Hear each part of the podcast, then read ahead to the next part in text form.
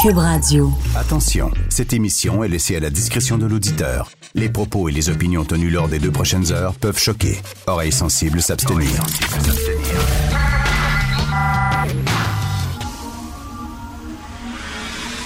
Martino. De 8 à 10. Politiquement incorrect.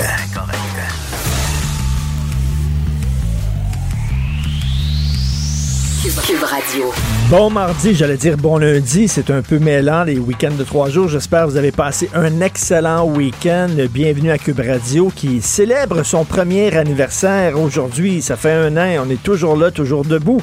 Euh, bienvenue à Politiquement Incorrect. C'est quand même hallucinant que trois des militants qui ont bloqué le pont Jean-Cartier pendant quatre heures aient été reçus euh, à la grande messe de dimanche soir à Radio-Canada.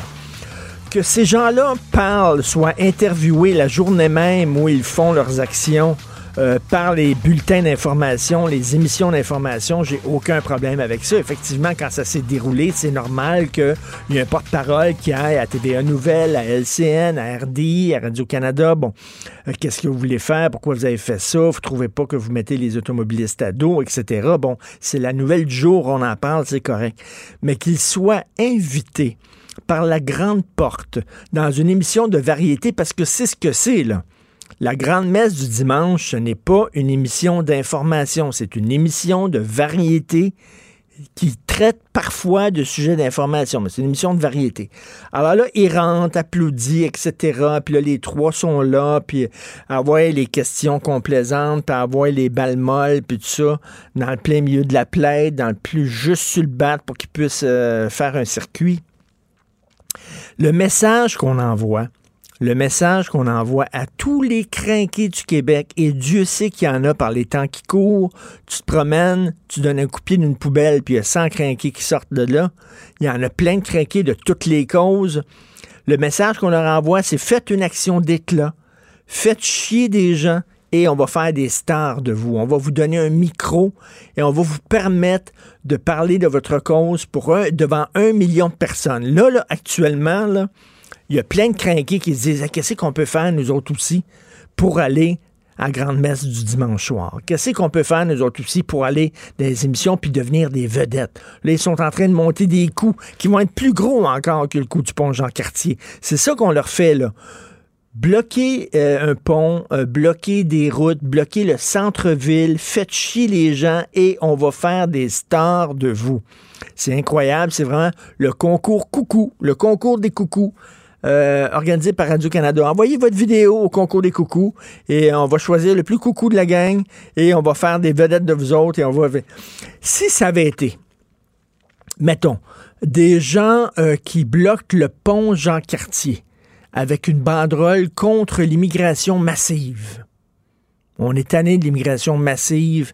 Il faut... Eh, pensez-vous que le pape de Radio-Canada, avec son bedeau, les aurait reçus? Avec les grands honneurs, tambour et trompette, par la grande porte du grand studio de Radio-Canada, en disant Mais mère, quel coup d'éclat! Mais on veut vous entendre. Quel est votre message? Un million de personnes vous regardent, on vous donne les caméras, on vous donne les micros. Allez parler, expliquez-nous. Pensez-vous qu'il aurait fait ça? Pas en tout. Il aurait dit c'était écœurant, regardez la gang de salauds, ils ont bloqué le pont pour euh, contre l'immigration, l'extrême droite. Ou imaginez quelqu'un contre l'avortement, tiens.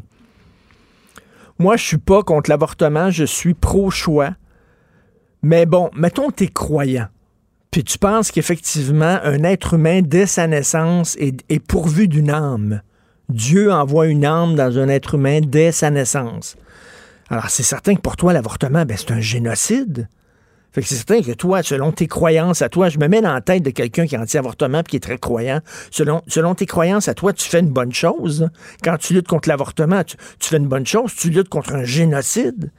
Donc, tu, tu combats pour le bien de la société dans ta tête. Alors, est-ce qu'on dirait, hey, c'est fantastique, mais voyons, venez, on va vous applaudir. Parce que là, tout le monde en parle quand tu rentres à la grande messe du dimanche. Là, tu rentres, ils vont te dire, là, à ta minute, ils te mettent le micro, puis à ta minute, là, il y a quelqu'un qui est là. OK, à trois, tu rentres, trois, deux, OK, rentre. Là, tu rentres, puis là, il y a quelqu'un qui demande aux gens d'applaudir. le régisseur, il est là, le, réchauffeur de foule. Ah oui, applaudit, applaudit. Puis là, les moutons dans la salle, ils applaudissent. Ils applaudissent. Fait que là, tu rentres, t'es comme une vedette. Je vous rappelle qu'il y a une femme qui souffrait de douleurs chroniques, qui allait à la clinique pour son rendez-vous parce qu'elle souffrait de douleurs chroniques, a été paralysée dans son taxi pendant quatre heures. Pendant quatre heures de temps où elle souffrait.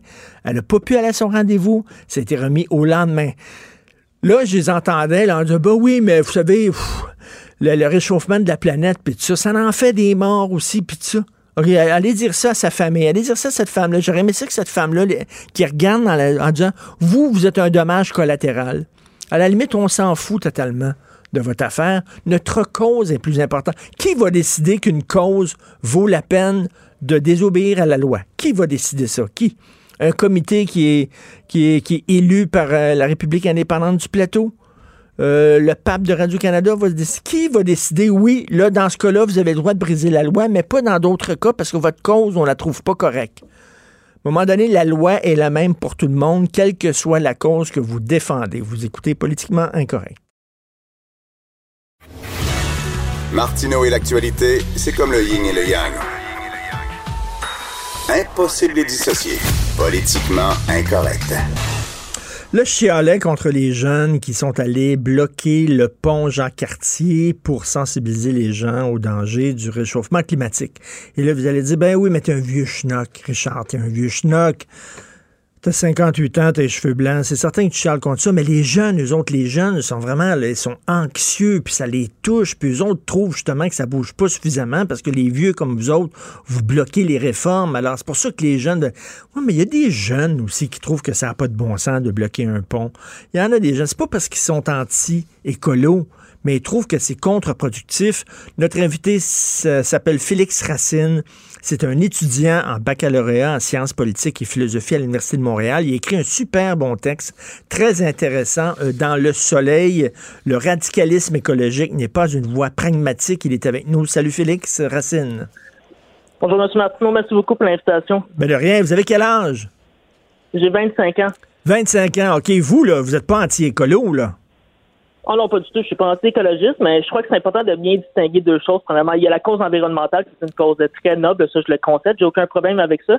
il y a aussi une deuxième chose que là que je trouve ça un peu plus problématique, c'est je crois qu'il faut pas avoir peur d'utiliser le terme une forme d'écoterrorisme. Moi, je pense que ce qui s'est passé sur le pont Jacques Cartier, il faut utiliser le bon terme, c'est une forme d'écoterrorisme. On a clairement utilisé la terreur à des fins politiques. On a mis la vie d'innocents citoyens en jeu. Je trouve ça vraiment grave. Puis bon, certains qui vont le banaliser, on l'a même vu, tout le monde en parle, euh, vous l'avez probablement écouté aussi. Bon, on ben était vraiment complaisant vis-à-vis de ces personnes, mais je, pense qu'il faut pas avoir, il faut pas avoir peur, il faut bien nommer des choses. C'est une forme d'éco-terrorisme, c'est dangereux, c'est irresponsable. Mais là, eux autres vont dire oui, mais la cause est bonne. Oh, ben, je, suis d'accord que la cause est bonne, mais il faut vraiment le distinguer. Ce, sont deux choses différentes. J'ai vu, comme tout le monde, la manifestation qui a lieu le 27 septembre. J'ai trouvé ça très bien. Bon, la jeunesse est conscientisée. La jeunesse comprend justement qu'on a un enjeu climatique. Bon, il y a des changements climatiques et puis on avait des, pratiques euh, environnementales qui n'étaient pas très saines. Bon, euh, je pense que vous avez déjà donné l'exemple de quand les gens faisaient, des pique-niques justement qui tiraient sur la nappe et jetaient tous les déchets à terre. Bon, c'est. Ben oui. On est rendu ailleurs, on fait attention, on change nos pratiques, mais je pense que ça se fait progressivement, ça se fait intelligemment.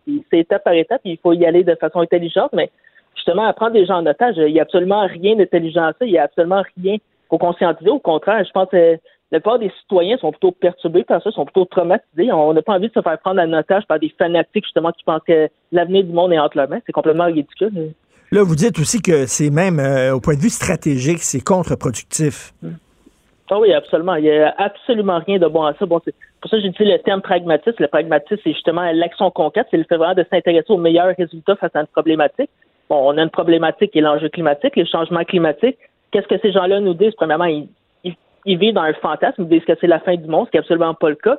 Ensuite, ils disent que tous les moyens sont bons. Donc, on peut même prendre les gens en otage, on peut mettre des vies en otage, on peut risquer les vies. Bon, on peut faire des actes terroristes parce que c'est la fin du monde. Mais pas du tout, c'est absolument pas le moyen employé. Moi, je mets sur le développement scientifique, technologique, je mets justement sur l'intelligence, sur la rationalité. Puis bon, le fait d'user du terrorisme, le fait d'user de la terreur, ça n'a absolument rien de bon. Moi, je pense plutôt que c'est un dispositif qui, avant toute chose, qui est politique. C'est pour une prise de contrôle politique plutôt que vraiment une solution concrète afin d'atténuer ou bon, de lutter contre les changements climatiques. Et vous, vous étudiez en sciences politiques, et qu'est-ce que vous pensez de ça, de voir des, des députés, des élus, comme les gens de Québec solidaire, par exemple, qui appuient justement ces, ces gestes de désobéissance civile? Vous en pensez quoi?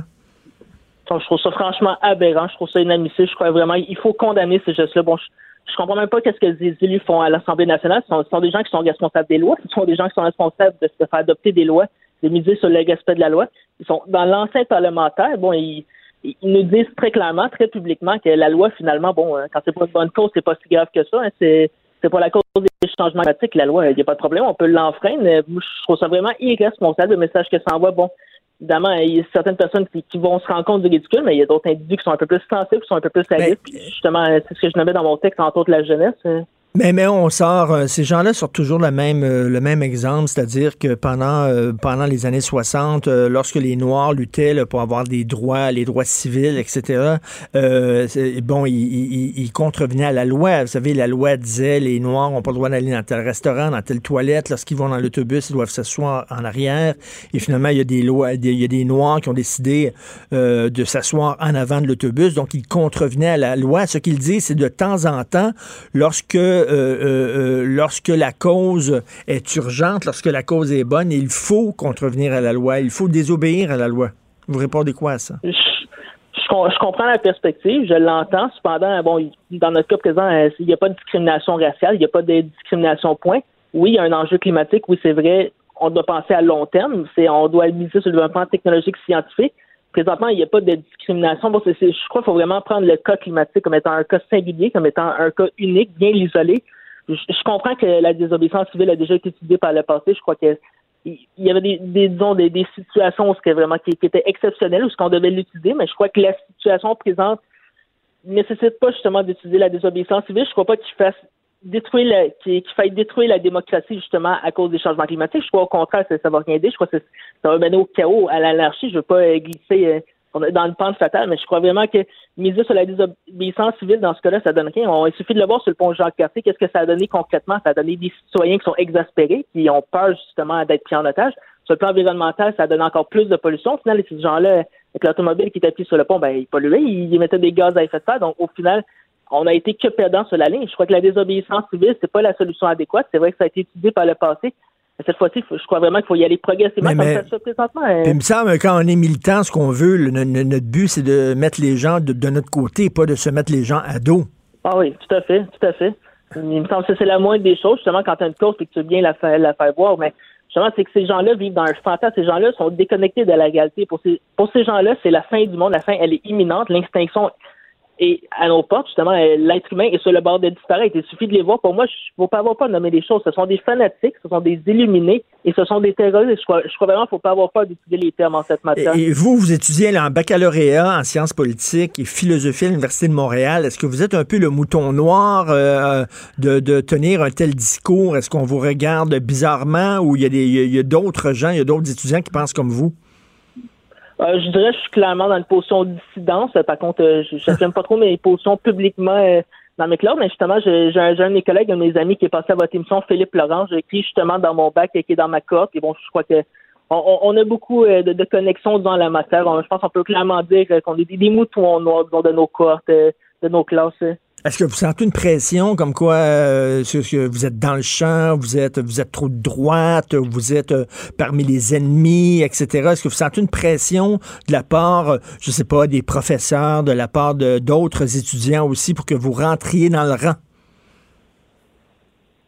Oh oui, il y, a, clairement une pression, il y a clairement une volonté de conformisme, en même temps, je crois que c'est justement pourquoi c'est important d'avoir une colonne vertébrale, puis je pense que on le réussit assez bien. Bon, il y, a, vraiment pas beaucoup de dissidents justement dans nos cas, dans notre milieu. Bon, euh, la plupart des professeurs, la plupart des élèves euh, adoptent le même discours, adoptent la même posture. Bon, c'est vraiment une forme de conformisme euh, assez classe et c'est assez, point, disons, assez contraignant, mais malgré tout, je crois qu'il faut visiter. Je crois que c'est ben bien justement d'avoir une diversité d'opinions. C'est bien justement d'élargir le champ. Bon, tout le monde qui chante la même chanson à un moment donné, c'est bien beau, mais bon, on, on se. Ben oui, tout à fait. Vous avez parfaitement raison. Et surtout, c'est assez drôle parce que ces gens-là, entre autres, qui appuient les gens qui sont grimpés sur, sur, le, sur le pont, euh, ils se disent justement eux autres dissidents. Mais c'est drôle, mais ils n'acceptent pas la dissidence des autres. Oui, tout à fait. Je pense que c'est le grand paradoxe. C'est, des gens intolérants, c'est des gens fanatiques, c'est des gens qui vivent dans un fantasme. Et justement, c'est ça aussi qui est un peu plus inquiétant là-dessus, c'est que ces gens-là pensent détenir la, la vérité, ils pensent être à la bonne place, ils pensent agir de la bonne façon. C'est ça, moi aussi, personnellement, c'est ce qui m'inquiète. Je pense que c'est ce qui inquiète bien des gens, c'est que ces gens-là sont vraiment sûrs à 100 de ce qu'ils font. Ils sont convaincus. justement, c'est pour ça oui, que c'est ça, mais, mais, mais, M. Racine, tout ça est très subjectif. Quelqu'un qui lutte contre l'avortement, par exemple, il est très convaincu aussi de sa cause, puis euh, il dit ah, qu'il lutte contre un génocide, puis il lutte pour le bien-être de tout le monde. chacun a une cause. Les gens qui luttent contre, euh, je sais pas, l'immigration massive sont convaincus de la justesse de leur cause aussi. Qui va choisir que ta cause est correcte, puis ta cause est pas correcte? Ta cause, oui, te donne le droit de désobéir la loi, mais pas ta cause à toi. Qui va choisir ça? Voyons donc. Je pense que c'est une logique infernale. Puis justement, vous l'avez bien explicité ce matin dans votre chronique. Bon, on a toutes des causes qui nous tiennent à cœur. Moi, je pense aussi à la cause souverainiste. Bon, il y a bien des gens qui aimeraient libérer leur patrie, mais justement, si on dit euh, bon, ça suffit, notre cause est imminente, elle passe par-dessus tout, puis euh, la démocratie, c'est pas suffisant, on n'avance pas. Bon, ben, on va passer à la prochaine étape, ça va être la désobéissance civile. Par la suite, on verra. Bon, tout, le monde a des causes qui leur tiennent à cœur. Puis comme vous dites, c'est subjectif. Justement, hein. je, comprends que l'enjeu climatique, c'est quelque chose d'important, c'est quelque chose de sérieux, mais euh, il faut pas non plus transgresser ou détruire la démocratie, justement, en disant qu'on est dans en fin du monde, déjà là, on ne sait pas la fin du monde. C'est un fantasme. Il faut bien comprendre que c'est déconnecté de l'égalité, c'est déconnecté du peuple. C'est simplement, c'est un fantasme disons, groupusculaire, selon moi, mais qui prend vraiment beaucoup de place dans les médias, dans la sphère académique, politique. Ben, en tout cas, je vous félicite, hein, Félix Racine, 25 ans, être à l'université, être un dissident intellectuel comme vous, aller à contre-courant. fier de l'être, mais ça doit pas être évident. Vous devez avoir de la, de la pression. Surtout, vous avez signé ce texte-là de votre vrai nom. Hein. Vous n'êtes pas caché derrière un pseudonyme. Euh, vous assumez vos propos. Hein. Et euh, ben, en tout cas, ça, prend des jeunes comme vous qui ont, qui ont un courage de penser par eux-mêmes, euh, de ne de, pas se faire embrigader. J'imagine, malgré la pression que, que peut, vous pouvez avoir de vos pères ou des professeurs ou tout ça. je trouve, il y a d'autres. Vous avez des amis quand même à l'université oui, tout de même. Je malgré tout, je m'entends bien avec mes collègues, mais donc, côté affinité idéologique, il y a clairement une divergence. Bon, quand je dis, il y a Philippe Lorange aussi avec qui je m'entends bien sur plusieurs points. Je pense qu'il n'y a pas beaucoup de dissidents, ça c'est clair. Dans nos cas, dans notre milieu, euh, je pense qu'on peut vraiment presque peut-être même les contrer sur la main. Là, il y en a pas beaucoup, mais il y en a tout de même. C'est des esprits allumés, c'est des esprits, je ne dirais pas éclairés, mais tout de même euh, des, des, esprits critiques, voilà, qui refusent Des esprits critiques, oui. Puis il me semble que l'école, ça sert à ça aussi. Ça sert à développer ah, un esprit critique. Ben, continuez, Monsieur Félix Racine. Votre texte était très bon. Il était très bien écrit, euh, qui était dans le soleil. Puis j'espère plus tard, au fil des ans, tiens, je vais lire d'autres textes de vous euh, et que, ben, continuez là-dessus. Je vous encourage, Monsieur Félix Racine. Merci. Merci beaucoup, c'est un grand plaisir, M. Merci. Merci. Félix Racine, étudiant en baccalauréat en sciences politiques, c'est le fun. Moi, je trouve ça tripant. Moi, j'aime ça. Je sais pas, il y a de la relève chez les dissidents. Il y a de la relève chez les gens qui pensent par eux-mêmes. À l'école aujourd'hui, quand tu as 25 ans, tu étudies en sciences politiques ou tu étudies en sociologie ou tu étudies en philosophie et boy que tu dois avoir de la pression pour penser comme tout le monde. Tout le monde doit te regarder tout croche si tu penses pas comme le troupeau. Il y a vraiment une pression énorme. Et euh, ces gens-là, euh, quand même, ces jeunes-là, faut, faut les encourager, il faut les féliciter. Il y a aussi une relève, hein. il y a une relève chez, chez les militants de gauche, et c'est bien correct. Mais c'est le fun aussi qu'il y a une relève chez les dissidents, chez les jeunes qui pensent un petit peu plus à droite. Et comme je le dis, c'est pas parce qu'on est anti écologiste, absolument pas, mais d'un simple point de vue pratique, stratégique, je trouve que c'était contre-performant. Et surtout, là, moi je reviens là-dessus, là, qu'on en fasse des vedettes de ces gens-là, sous prétexte que leur cause est bonne. Qui va décider que toi, ta cause est bonne, toi, ta cause est pas bonne? Chaque personne, sa cause est bonne. Je suis convaincu que euh, la personne qui milite, euh, euh, je sais pas moi, contre l'immigration massive. Sa cause, dans sa tête, elle est très bonne. Cette personne-là veut sauver le Québec, veut sauver la nation. Cette personne-là est peut-être dans le champ totalement. Euh, mais qui, qui, va, qui va donner des étiquettes en disant oui, toi c'est correct, ça va être honorable et respectable et euh, c'est correct, ça va être moralement acceptable que tu brises la loi, mais pas tel autre groupe. Euh, ça ne va pas être évident avoir 25 ans, être à l'université aujourd'hui, de nos jours, et essayer de penser par soi-même. Je sais pas si euh, tu as des bonnes notes quand tu écris euh, des façons différentes. Jérôme Blanchet-Gravel, hein, notre essayiste qui nous parle chaque semaine, dit que dans le domaine, euh, dans le domaine académique, c'est extrêmement difficile d'être dissident, d'avoir des idées différentes des autres, de pencher un peu plus à droite, d'être un peu plus conservateur, qu'il y a vraiment une pression au point de vue des intellectuels, des universitaires, de rentrer dans le moule. Donc, des gens comme ça, Félix Racine, allez voir son texte, ça s'intitulait Le radicalisme écologique n'est pas une voie pragmatique de Félix Racine. Politiquement incorrect. À Cube Radio et sur LCN, le commentaire de Richard Martineau avec Jean-François Guérin. Cube Radio. Salut Richard. Salut monsieur. Oh, excuse-moi. T'aurais pu dire salut toi. Oui, salut Parce toi. que là, à Air Canada, on va changer, on va changer le monsieur et le madame pour tout le monde. Bonjour ou bonsoir tout le monde. oui, ça fait réagir énormément. Donc, hein, quand on prend l'avion, là, bonjour mesdames et messieurs, maintenant voici euh, les mesures de sécurité à prendre. Et tu as toujours aussi euh, le capitaine, le pilote, Roger Bélanger. Maintenant, on vous souhaite bonne journée. Alors là, on ne pourra pas dire le pilote. Donc, on ne veut plus dire monsieur et madame sous prétexte qu'il y a des gens, il y a des individus qui ne s'identifient ni à l'un ni à l'autre sexe. On peut comprendre ça, je peux comprendre. On, là, on est sensibilisé à cette réalité-là. De plus en plus, il y a des gens qui disent, bon, moi, je suis non-binaire, non-genré, je ne suis pas une femme, je ne suis pas un homme. Je peux comprendre ça, mais écoute, reste qu'en majorité, là, je suis allé à LCN dans tes locaux, là, puis je pense qu'il y a des hommes puis il y a des femmes. J'en ai croisé dans l'ascenseur des hommes puis des femmes, Jean-François. Oui, ça se peut. Ça se peut. Il y en a à Cube Radio aussi. C'est fou. Puis quand, tu sors dans la rue, des hommes, des femmes, il y en a plein. Je veux dire, à un moment donné, je peux comprendre, mais là, c'est comme une infime minorité. Sous prétexte qu'on ne veut pas euh, les heurter, soudainement, on bannit les mots hommes et femmes. Je veux dire, quand même, les hommes et les femmes, ça existe encore aujourd'hui.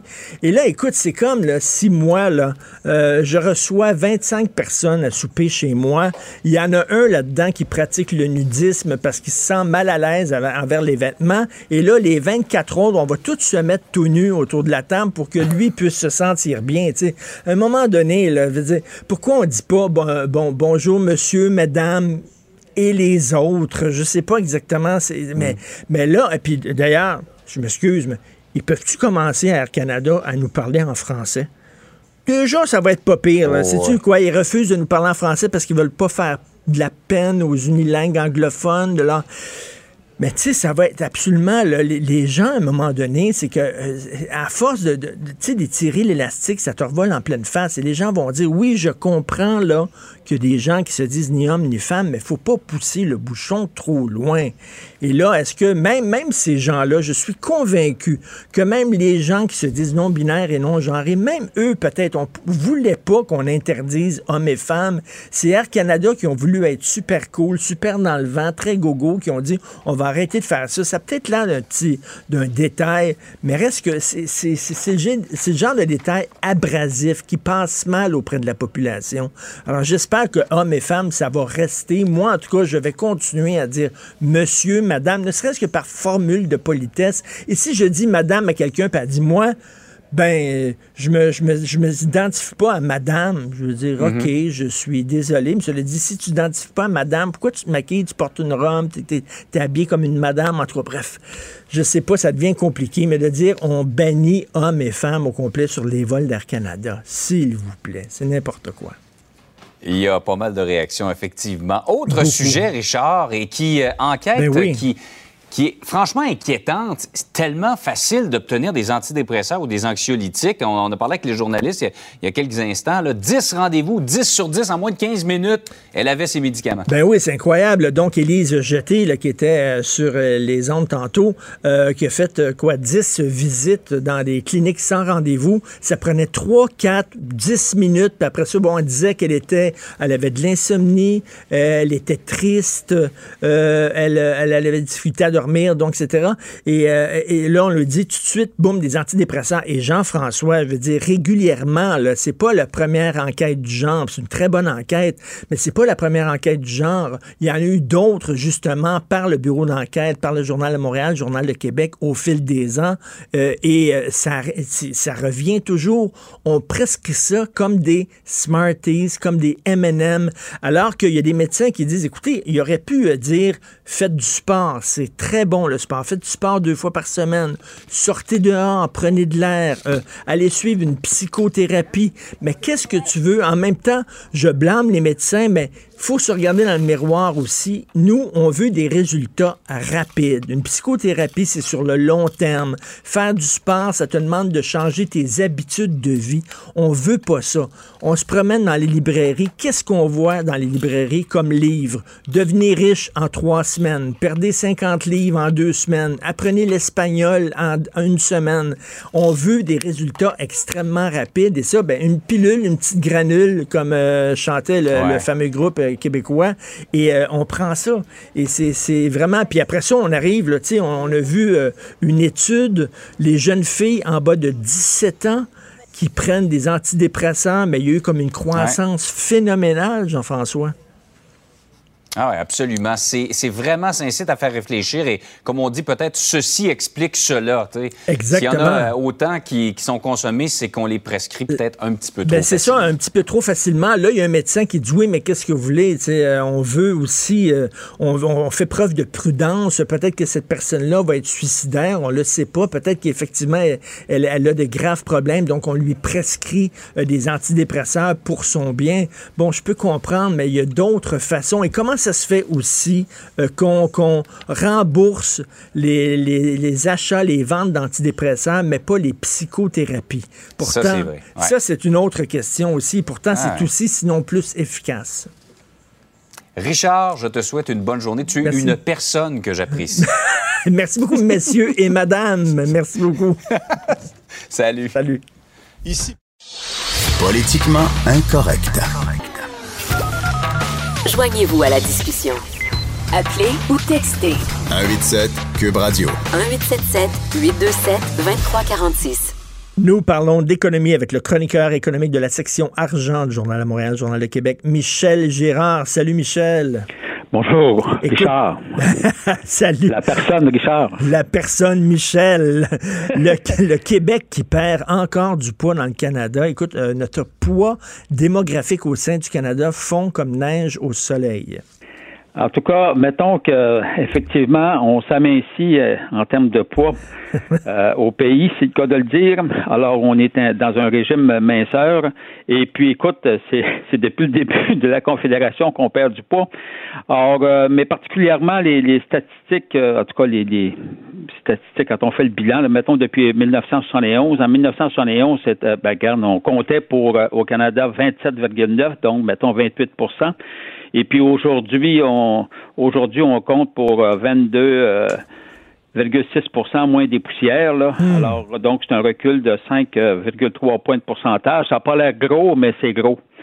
C'est, euh, c'est, c'est, c'est énorme. Parce qu'il faut savoir, euh, Richard, évidemment, tu ne seras pas surpris que euh, ton poids démographique était, donne aussi évidemment le poids que tu as dans des élections, si on fait référence aux présentes élections oui. euh, fédérales. Donc, euh, tu vois, j'ai fait de, de petits calculs juste pour toi, personne, personne de Richard. Juste pour toi, tu vois, euh, le, le nombre de députés qu'on va élire au fédéral, euh, c'est 78. Alors donc, on représente 23 de la députation euh, au fédéral.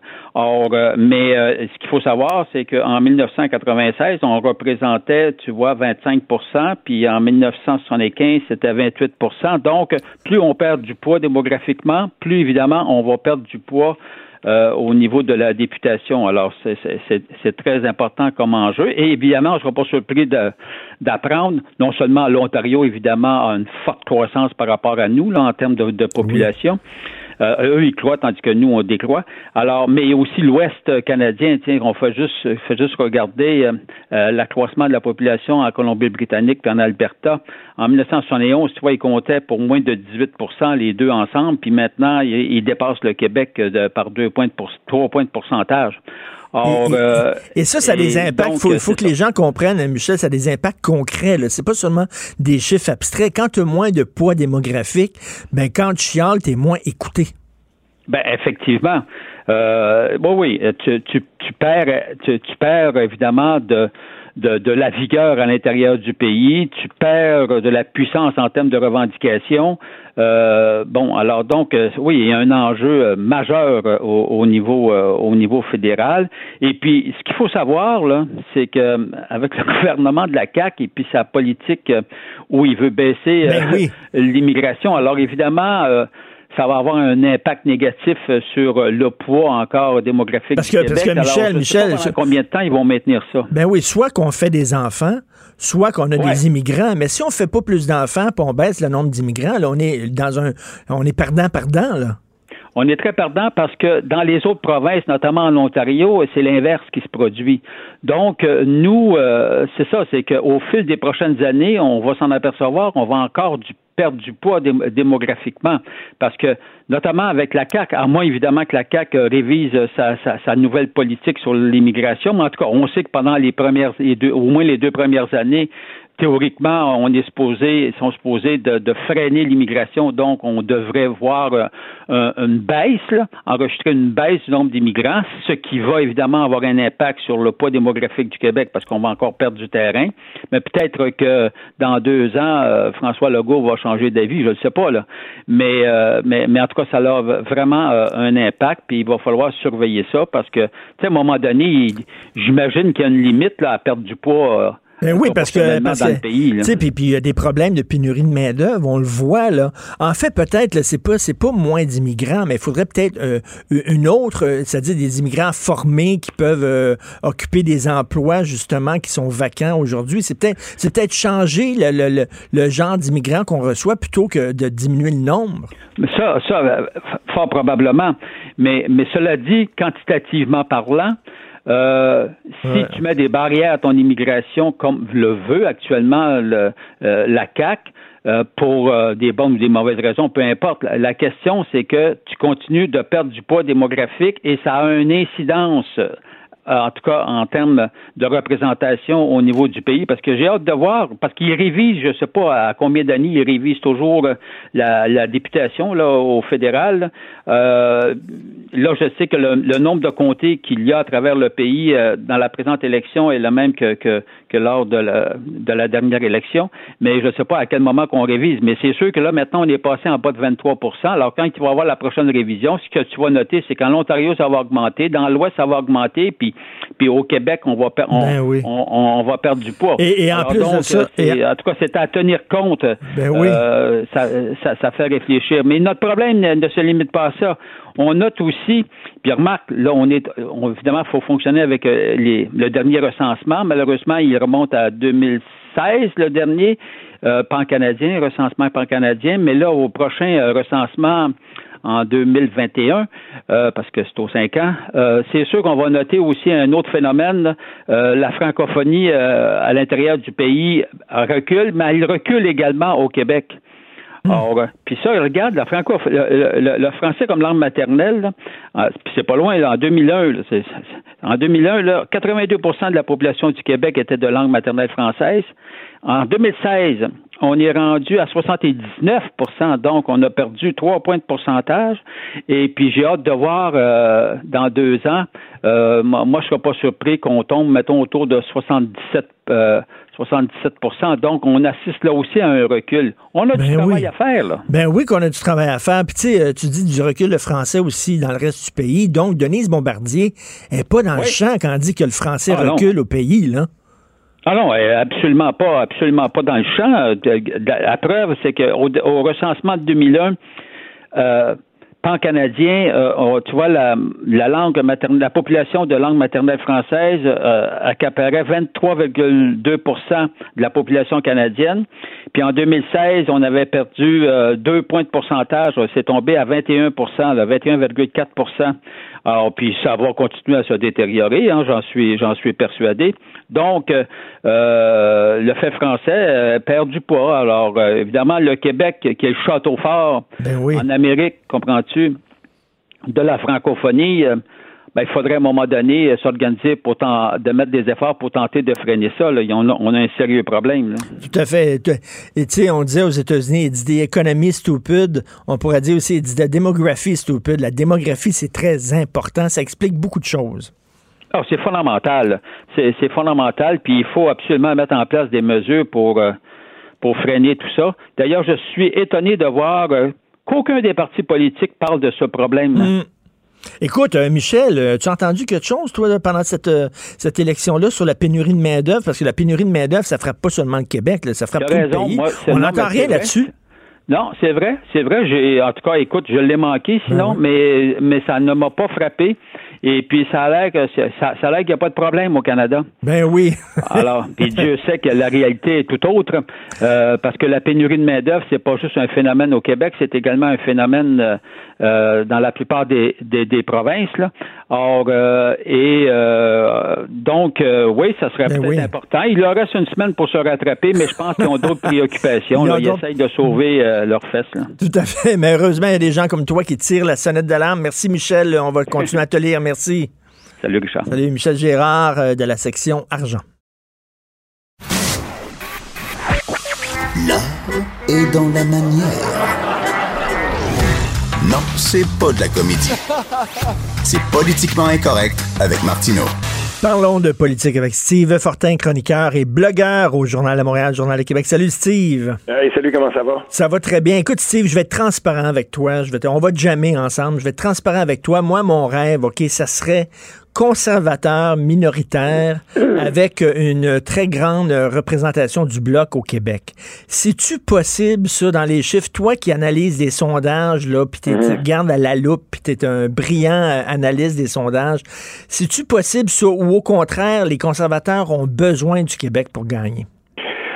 Ben écoute, en ce moment euh, je, vais, je vais commencer peut-être par euh, évoquer un, message qui a été envoyé par quelqu'un que je respecte beaucoup dans le monde des sondages, c'est Brian Breguet de Too Close to Call. Puis il dit, euh, il, a, dit avec une pointe d'humour, pour la première fois, il dit, je rêvais de ça depuis toujours, qu'on arrive à la fin d'une élection, puis que je puisse enfin dire, it's too close to call. euh, puis j'ai trouvé ça drôle parce que, euh, tu sais, là, les gens regardent les sondages, regardent où ça s'en va, puis euh, pour la première fois depuis très longtemps, on arrive de, vraiment à une semaine du vote, puis on se dit, OK, vraiment, euh, je veux dire, c'est, il y a, il y a toutes les, les, possibilités qui sont dans la boîte, et je dirais aussi, puisque tu en parles, et, comme c'est, vrai ce que tu dis, je m'intéresse beaucoup, beaucoup à ce que les gens les plus influents dans ce domaine-là disent. il y a aussi Frank Graves de, de, de la firme Echoes qui disait nous, on a commencé à faire des sondages de sortie d'urne pour ceux qui sont allés voter par anticipation. Mmh. il dit, c'est à peu, il dit, les scénarios dont on vous parle, ben, il dit, c'est en ligne, là, ça, ça, ça s'accorde bien avec ce qu'on voit de gens qui sortent de l'urne, et il y en a beaucoup qui ont voté par anticipation. Donc, là, on commence à avoir des données qui sont un petit peu plus, euh, tu sais, on, on, creuse, on va, on va un petit peu plus loin, et pour répondre à ta question, c'est tout à fait possible un gouvernement sheer minoritaire. On parle en, mais sheer, minoritaire, avec, avec avec beaucoup de bloquistes au Québec. C'est possible, ça. Oui, ça, oui, parce que là, les, là le, le, le, plafond du bloc, là, au début de la campagne, le plafond du bloc, on espérait 12 députés. Puis là, je te parle au lancement, le jour de lancement de la campagne, j'ai vérifié il n'y a pas tellement longtemps. En gros, là, on disait le bloc devrait être un parti officiel cette fois-là. Mais là, on parle plus de ça. Le plafond du bloc est monté à entre 45 et 50 députés. Là, on revient au jour où le bloc était très, très fort. Puis, euh, on, le soulignait là, dernièrement, Philippe Fournier de QC 125, euh, l'analyse de l'actualité, lui, il disait, ben écoute, en ce moment, le bloc gagne un point de pourcentage par jour dans les sondages, c'est immense. Fait qu'il est en train de se créer un effet, si on veut, d'entraînement. Et moi, j'irais un petit peu plus loin, Richard, je te dirais ceci. Euh, quand on regarde au fédéral, là, il y a beaucoup de Québécois qui se disent, sais-tu, ben franchement, là, je regarde les options qui sont devant moi, le NPD, les libéraux, euh, les conservateurs, il n'y a rien là-dedans qui est vraiment, vraiment inspirant.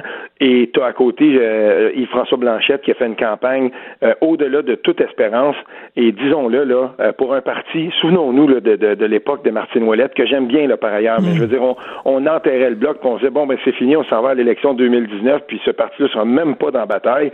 Ben, le travail qui a été fait par Yves-François Blanchette, qu'on soit de n'importe quelle inclinaison politique, on obligé de lever notre chapeau. Mais faut dire, quelle campagne. faut dire aussi qu'il faut qu'ils remercient les, Canadiens anglais d'avoir vargé euh, sur la loi 21 aussi. Ça l'a énormément aidé, cette réaction euh, émotive, euh, intolérante de la part du ah. Canada anglais. Là, là-dessus, permets-moi de dire une chose. On ne pourra pas accuser le bloc ou les méchants québécois intolérants, euh, xénophobes, d'avoir été ceux qui étaient les déclencheurs de la de, la question identitaire dans cette campagne-là.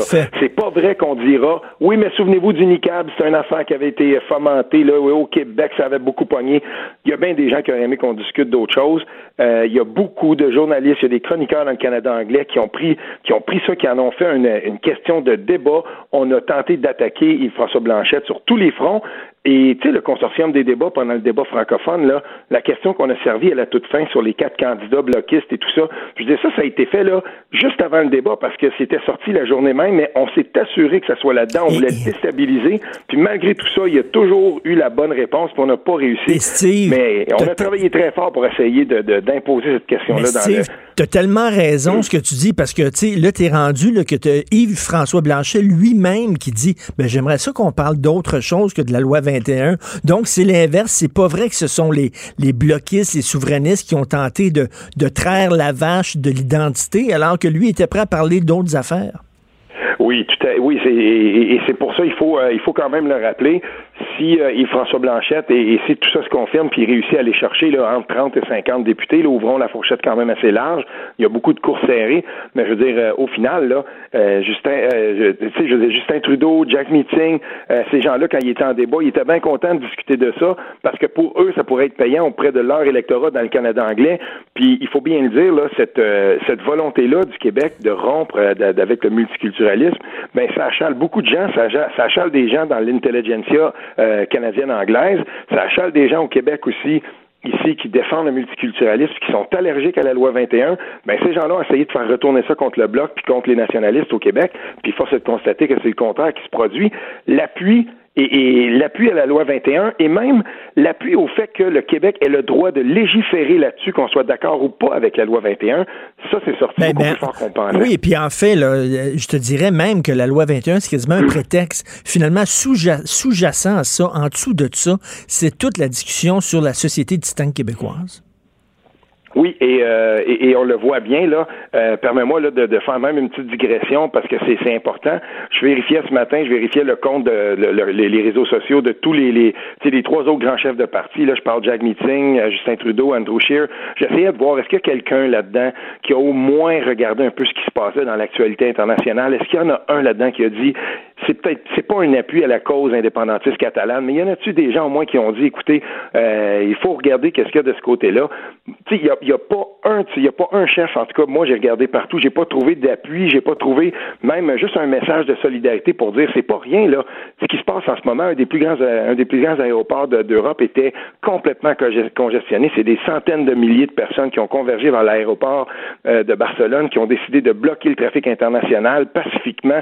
Mais quand c'est une réaction de cette ampleur-là, c'est en Europe, euh, je veux aucune réaction. Justin mm. Trudeau n'a pas voulu toucher à ça avec une pôle de 100 pieds. Et, et c'est drôle, hein, mais quand on regarde ça, on se dit, Comment réagiraient ces chefs-là s'il fallait qu'un jour, à un moment donné, le mouvement indépendantiste québécois reprenne de la vigueur assez pour former un gouvernement? Est-ce qu'on va enfermer les chefs? Pourquoi on n'a jamais ri... pourquoi on n'a jamais euh, on a tout fait pour bloquer l'entrée de Carlos Puigdemont au Canada, puis qu'on a tout fait pour que ce, ce politicien-là se présente pas ici alors qu'il a commis aucun crime? Je veux dire, c'est hallucinant quand même. Mais, mais, mais sauf que la, différence, euh, puis Joseph Facal en parle à sa chronique d'aujourd'hui, c'est que euh, mhm. nous autres, on a le droit dans la Constitution canadienne de faire un, un référendum sur l'indépendance, comme on le fait à deux reprises, tandis que tu n'as pas le droit, euh, c'est contre la loi en Espagne. Donc, il a, veut, veut pas, il a comme brisé la loi quand même, le Puigdemont. Là. Ben, en tout cas, il y a une chose, c'est que quand, quand moi je regarde la façon dont a été dont a été constituée la, cette question-là à l'ONU, par exemple, par le droit à l'autodétermination des nations et des peuples, euh, je veux dire, il y a, il y a quand même matière là euh, à, à, défendre la, la, prérogative de de cette nation-là à hmm. l'intérieur de, de l'Espagne. Tu sais, je, je, veux dire, quand on regarde les peines qui ont été euh, qui ont été euh, octroyées à des gens qui ont fait qui ont fait quoi comme crime, qui ont organisé une élection, euh, littéralement, là, je veux dire, on, se débarrasse de ces gens-là pour une génération, puis on dit voilà, on les enferme, puis on veut plus jamais entendre parler de ça. Il y a quelque chose là-dedans qui relève, là, on l'a lu, là, puis il y a quelques personnes qui ont dit ça, qui relève de la vengeance bien plus que de la justice. Ça, mais cela dit, écoute, là, tout ce qu'ils vont faire, c'est jeter de l'huile sur le feu, puis ils vont nourrir, nourrir le sentiment souverainiste des Catalans. Tout à fait. Et, euh, et on verra euh, comment tout ça, ça va se, comment tout ça, ça va se, se, se, comment ça va évoluer en Europe. Mais, on peut voir déjà au Parlement, au Parlement à Westminster en, en Angleterre, euh, les indépendantistes écossais, le Scottish National Party, qui a fait une, une déclaration hier qui était humaniste, qui était, qui, qui n'était pas pour enflammer, mais qui disait nous, on est avec les gens de la Catalogne qui se battent en ce moment, puis il faut regarder ça, puis il faut que la communauté internationale se, se positionne. Puis je crois aussi que le Canada devrait le faire parce que le, Canada, justement, est de ces nations où on a organisé des, des, des référendums. Puis souvenons-nous d'une chose, parce que peu importe de, où on se place sur cette question-là, en 1995, avec le résultat qu'il y avait eu, avec, tu sais, il y avait quand même eu des dépassements de coûts d'un côté, ça n'avait pas été propre, propre, tout ça. Dans bien d'autres nations du monde, tout ça, ça se serait traduit par de la violence, par des... Non, tout à fait. Ce qui est arrivé, c'est que les gens ont décidé, bon, ben voilà, OK, il n'y a rien de réglé, le Québec n'a toujours pas signé la Constitution, mais il y a une chose, par exemple, on s'est pas tapé sa gueule, puis on a regardé nos voisins ben, exactement. qui ne sont pas des ennemis, qui sont des adversaires. On a regardé tout ça, puis on s'est dit, bon, ben voilà, on se crache dans les mains, puis on recommence. Ben écoute, parce que Justin Trudeau, évidemment, veut pas appuyer les Catalans parce que c'est des séparatistes, puis il veut pas, bon. Mais, mais en même temps, il, y aurait, il, veut dire, il, pourrait défendre les Catalans tout en disant qu'il veut, il veut un pays euh, qui soit uni au Canada. Il pourrait dire, regardez, nous autres, on a eu, comme tu disais, des, deux référendums de façon démocratique, puis bon, euh, mmh. on a, tu sais, euh, il, pourrait faire la leçon aux Espagnols aussi, sans, sans nécessairement nourrir le mouvement souverainiste québécois. Ce qui s'était passé euh, en, euh, en, Angleterre. Euh, j'y étais en 2014 pour le référendum là-bas. Puis euh, c'est drôle parce que quand on a organisé tout ça euh, en Angleterre, avec le flegme un peu des Anglais, eux là-bas ils s'étaient dit bon ben voilà, on organise un référendum, on verra comment tout ça ça va se comment ça va se dérouler. Mais il y a une chose, c'est que dans le camp des, des, fédéralistes anglais, si on veut, des unionistes, on savait très bien que le oui avait bien peu de chances de l'emporter. Puis il n'y a pas eu de mouvement où à un moment donné dans les sondages où on n'a pas senti de gros appuis où on se disait ben ah non, tu sais, ils sont au nez à nez ou même le oui l'emporte avec 57-60% euh, Ça n'a jamais été comme ça. Ben, ce qu'on a fait, c'est qu'on a laissé les choses aller, puis euh, on s'est bien rendu compte que euh, c'est difficile quand même de gagner ce type de référendum-là. Et en Catalogne, la dernière fois qu'on a tenu le référendum d'octobre, je passais octobre 2018, ben, c'est si on avait juste laissé les choses aller, si on avait juste laissé les, le oui n'avait jamais été si en avance que ça, puis il n'y avait pas une vraie véritable menace de sécession dans les sondages, en tout cas quand on le regardait si on avait tout simplement mm. laissé les gens jouer cette carte-là, probablement que le, le, camp des unionistes espagnols aurait eu beaucoup plus d'intérêt à, se battre, à dire nous, on veut que l'Espagne soit unifiée pour telle et telle raison, puis gagner le référendum. Ben oui, tout à fait. Écoute, on revient ici au fédéral. Le sénateur conservateur Pierre-Hugues Boisvenu qui dit oui, les gens au Québec, ils votent le bloc, ils votent bloc pour faire comme leurs voisins. Donc, si je comprends bien, si tu votes conservateur, tu es un homme intelligent, tu es un individu intelligent qui a réfléchi, mais si tu votes bloc, tu n'es rien qu'un mouton. Ben, en tout cas, on pourrait répondre euh, à M. Boisvenu que fait partie d'une institution où les gens ne sont pas élus. Il n'y a pas eu à se battre et à défendre des idées et à, affronter, là, si on veut, euh, des adversaires politiques à se battre sur le terrain. Lui, il a été nommé là. Donc, euh, pour parler de démocratie, moi, si j'étais lui, je prendrais une grande respiration. Je dis pas que c'est un tu je veux dire, il a, mené une lutte, puis tout ça, là, j'ai, du respect pour la lutte qu'il a, a menée dans, dans, dans sa vie de citoyen, puis tout ça. Mais je veux dire, le processus électoral étant ce qu'il est présentement, quand les gens vont voter, moi, je fais confiance euh, encore, je suis peut-être naïf, là, mais je fais confiance euh, à l'intelligence et, si on veut, à la clairvoyance des, euh, des, des, gens. Puis quand il y a une, élection qui, qui, se tient, ben il faut avoir le, au moins le respect des électeurs puis des citoyens qui sont à côté de nous puis qui se donnent la peine d'aller voter. Fait que moi, j'ai zéro... Je, je, regarde ça et je me dis c'est, c'est, de la stupidité là, ben Et parle-moi de la une de l'actualité. Tu nous as envoyé ça ce matin, puis écoute, c'est tellement biaisé. Ben, regarde, on va le dire, là, quand, quand c'est les méchants, méchants gens de Québécois qui appuient les nationalistes, puis on, a tellement cassé du sucre sur le dos du propriétaire de, de, l'Empire québécois pour dire qu'il était biaisé, puis tout ça.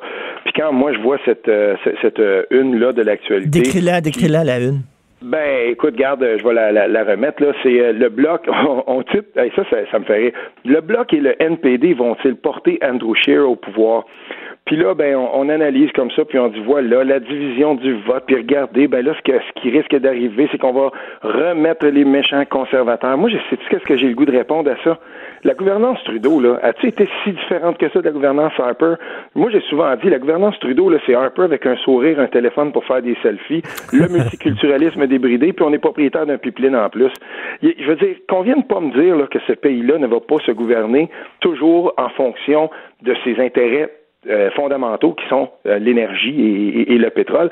peu importe qui serait élu, là, ça, ça va continuer parce que c'est dans c'est dans l'ADN, c'est dans la, construction économique de ce pays-là. Puis moi, c'est quand on essaie de lever des épouvantails comme ça, quand on essaie de, faire part au monde, je me dis qui est propriétaire de l'actualité, puis il était où ce propriétaire-là lors de la dernière campagne électorale? Il était directement dans les apparatchiks du, Parti libéral du Québec. Puis il faut le souligner, et le, chef du bloc, ce que j'aime de lui, c'est qu'il n'a pas peur de répliquer à ça. Si d'autres chefs mhm. du PQ avant avaient été, été plus, plutôt conciliants ou même qui avaient fait des moves pour essayer de plaire à des grandes familles québécoises qui tout le temps se sont battus du côté des, fédéralistes. Mais non, on essayait quand même de les amadouer pour euh, nous paver une voie plus facile au pouvoir. Pas en tout. Yves-François Blanchette, lui, il se bat, puis il dénonce ça, puis il dit, tu sais, c'est tendancieux pas mal. Ben, oui, tout à fait. Puis bravo au chef du bloc de le dénoncer. Ben oui, puis moi, je suis un peu tanné des votes stratégiques. Je veux dire, je suis allé voter par anticipation ce week-end. Mhm. Puis tu sais, j'ai voté par conviction pour un parti qui prendra pas le pouvoir. Mais à un moment donné, là, il faut que tu votes un tel parce que tu veux te débarrasser d'un autre, mais tu te bouches le nez, puis on peut-tu voter aussi par conviction? Ça se peut-tu, ça?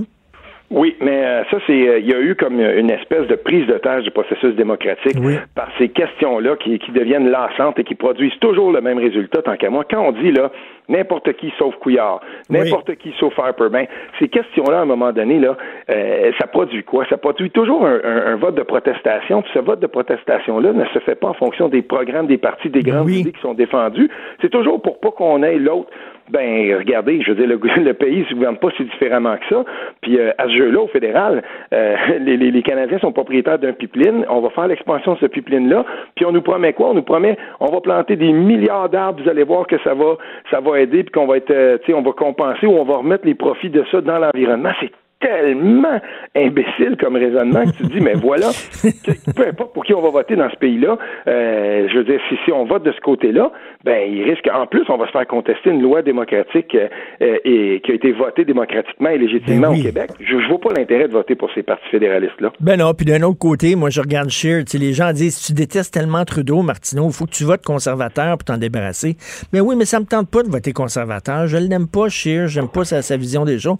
Et ben, tu sais, là, arrêtez de dire un vote pour le bloc, c'est un vote pour les conservateurs, un vote pour le bloc, c'est un vote pour les libéraux. Un vote pour le bloc, c'est un vote pour le bloc. Point. Tout simplement. Et euh, Brian Breguel écrivait encore hier, je reviens à lui parce qu'il écrit des trucs intéressants sur Twitter. Il a dit, savez-vous quoi?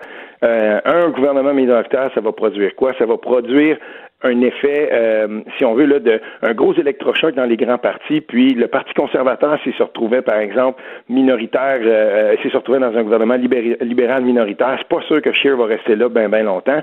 Et, et euh, je veux dire, cette élection-là va certainement avoir un électrochoc au sein des grands partis s'il fallait que Trudeau l'échappe celle-là puis se retrouve dans un gouvernement minoritaire euh, conservateur, c'est pas dit qu'on va vouloir continuer avec lui non plus. Donc euh, lui, ce qu'il écrivait, c'est changeons, changeons les chefs de ces deux partis-là, puis reprenons ça plus tard pour voir. Tout à fait. pas capable de créer un consensus euh, un peu plus large. Tout à fait. Steve Fortin, tout le temps, un plaisir. T'es en feu ces temps-ci. Merci, Steve. Merci, beaucoup, Richard. Steve Fortin, chroniqueur, blogueur, journal de Montréal, journal de Québec. Après la pause, une photo qui circule Mathieu Bocoté à côté de Jonathan Trudeau. What the? On en parle après la pause. Martineau et l'actualité, c'est comme le yin et le yang. Impossible de dissocier. Politiquement incorrect. C'est fou comme le temps arrange les choses. S'il y avait deux personnes euh, que tu ne pouvais pas inviter au même party, OK, c'était bien Jonathan Trudeau, Mathieu Bocoté. À l'époque où Jonathan faisait de la radio à Québec, il cassait du sucre sur Mathieu. Mathieu pouvait pas supporter Jonathan. Euh, c'était un puis là, il y a une photo qui circule les deux côte à côte un petit sourire narquois. Euh, écoute, quand ma blonde me montrait ça, je suis tombé en bas de ma chaise. Salut, Jonathan. c'est drôle, hein? Ah, Depuis que tu ajoutes Toaster, maintenant, c'est ton chum. Ben non, non, non, non, c'est mon projet de conversion euh, souverainiste, en fait, qui est... euh, parce que il y a la photo qui circule, mais si tu l'as pas fait, je t'invite, puis c'est c'est rare que je fais de la promotion de, de segments que je suis dedans, là, mais va écouter le segment d'une minute et demie, euh, qui est la fin de la joute hier, où on est, on, on est revenu sur mon cheminement, ma réflexion. Euh, et je pense, t'auras jamais vu Mathieu rire comme ça. Il, il- non, vrai. Écoute, était tellement drôle. On a vraiment, euh, c'était vraiment un bon moment. là. Je pense que les gens, les gens ont apprécié. Mais au-delà du fait qu'on a bien des idées qu'on partage pas, euh, le fait que j'ai une réflexion là, Écoute, profonde attends, attends, sur la souveraineté. Attends une minute, là, avant, avant d'arriver là, c'est une conversation privée qu'on a eue là, par Messenger, Mathieu et moi, mais je vais, il n'y a rien de, y a rien d'épouvantable. Fait que j'ai envoyé la photo de toi et Mathieu à Mathieu.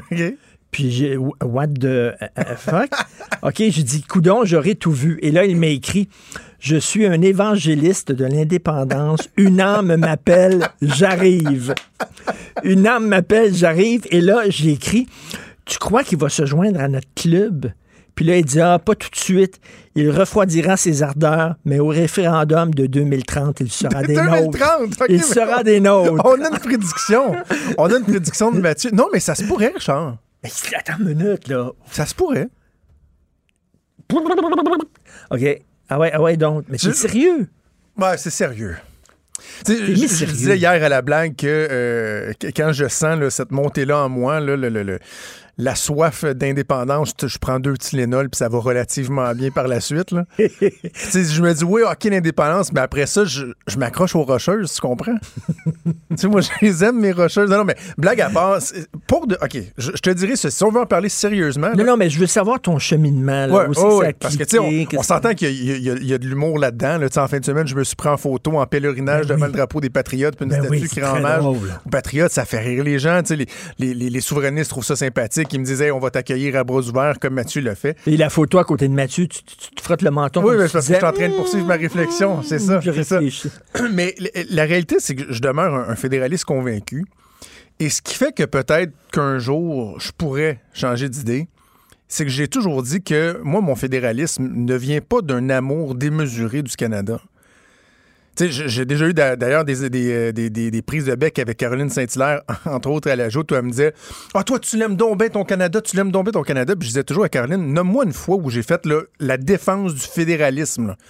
Tu sais, que, à quel point j'y tiens. Non, c'est plus que je vois pas qu'est-ce qu'on a gagné d'être un pays. Je trouve que je, je m'accommode euh, très bien de notre présence dans le Canada. Je suis loin de détester le pays. Oui, je me sens canadien, d'abord avant tout québécois, mais tu sais, ça, c'est mon état d'esprit. Et que c'est pas un goulag. Et tu disais, toi, en fait, tu es un nationaliste québécois. Et tu disais, le Québec est bien servi par la, Exact. par la Fédération. Exact. Je vois pas qu'est-ce qu'on aurait à gagner. Au contraire, je pense qu'il y a plus de risques.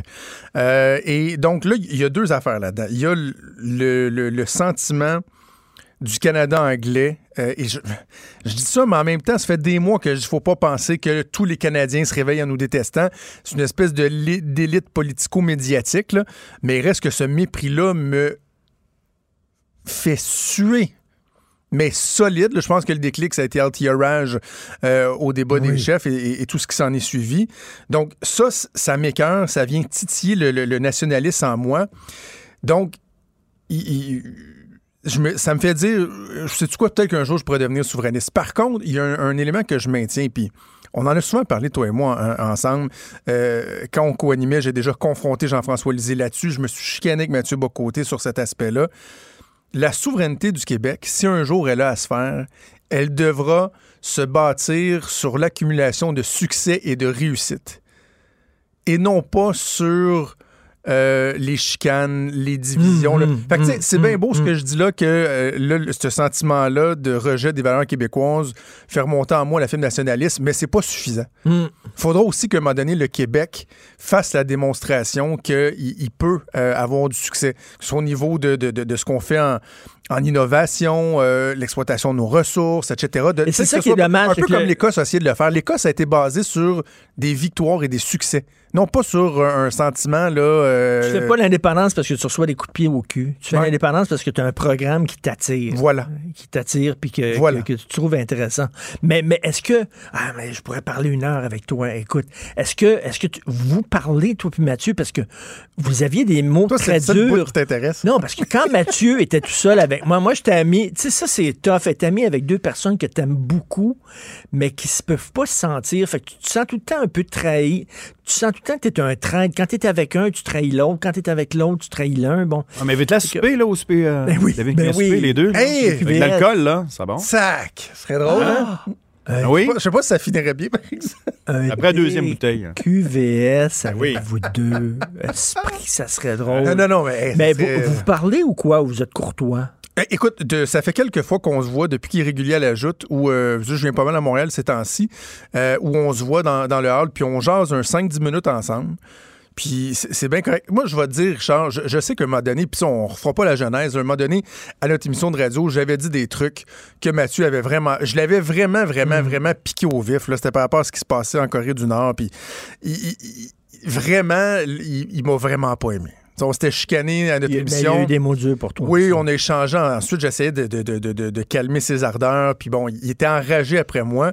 Puis bon, ça s'est poursuivi. Mais je vais dire, bien honnêtement, moi, dans la vie des gens que je déteste viscéralement, là, je, je peux les compter sur une... Quand je déteste, je déteste en Simonac.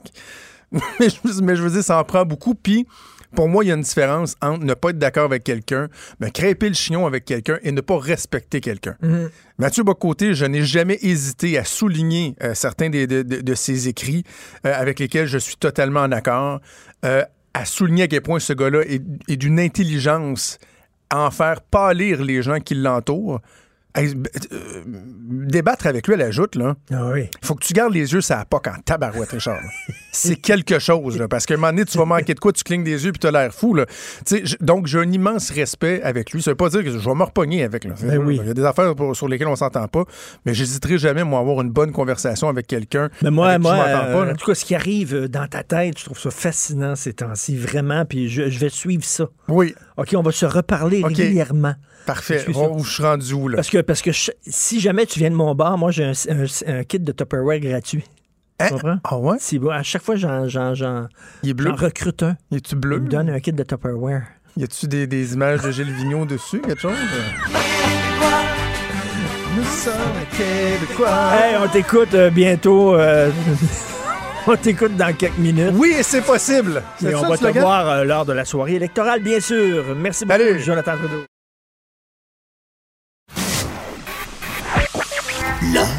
Est dans la manière. C'est pas de la comédie. C'est politiquement incorrect avec Martineau. Alors, le 12 octobre dernier, dans Le Devoir, Nick Payne, qui est animateur radio, il a signé indépendantiste et animateur, a publié un texte d'opinion sur le Bloc québécois très intéressant qui euh, s'intitule La vraie nature du bloquisme, où il dit essentiellement, écoutez, là, on va arrêter de se raconter des histoires. Le Bloc n'est pas un parti indépendantiste. Arrêtez de, de, de, de, de faire circuler ce mythe-là. Alors, on va en parler. Nick Payne est avec nous en studio. Salut, Nick. Bonjour. Alors, euh, le, le bloc, le but du bloc, t'écris, on peut se dire tu? Ah, bah, pourquoi pas, certainement. Merci. Le, le but du bloc, c'est d'améliorer le Canada. C'est pas de se séparer du Canada, c'est d'améliorer le Canada. C'est ce que tu dis. c'est de faire fonctionner le Canada au minimum, c'est de proposer la collaboration constructive en attendant le, le grand jour du référendum qui arrive jamais, évidemment. Là, c'est en- euh, qui parlait de, de 2030, là, j'entendais ça tout à l'heure. Bon, ça va être 2050, 3257, peu importe, c'est pas bientôt, mais c'est ça les, le souverainisme aujourd'hui. On, on s'est habitué au Québec à, à cette réalité qui est celle que des souverainistes vont en élection les unes après les autres, les élections après élections, pour se présenter devant les Québécois avec d'autres choses que l'indépendance au programme. En fait, c'est vrai même pour le Parti québécois. Le Bloc, c'est d'autant plus vrai qu'il n'y a pas vraiment moyen à Ottawa de, dire euh, nous sommes indépendantistes, nous allons faire l'indépendance. Alors, euh, effectivement, ce n'est pas le Bloc dans les faits un parti qui est, qui est là pour réaliser l'indépendance. Moi, ce que...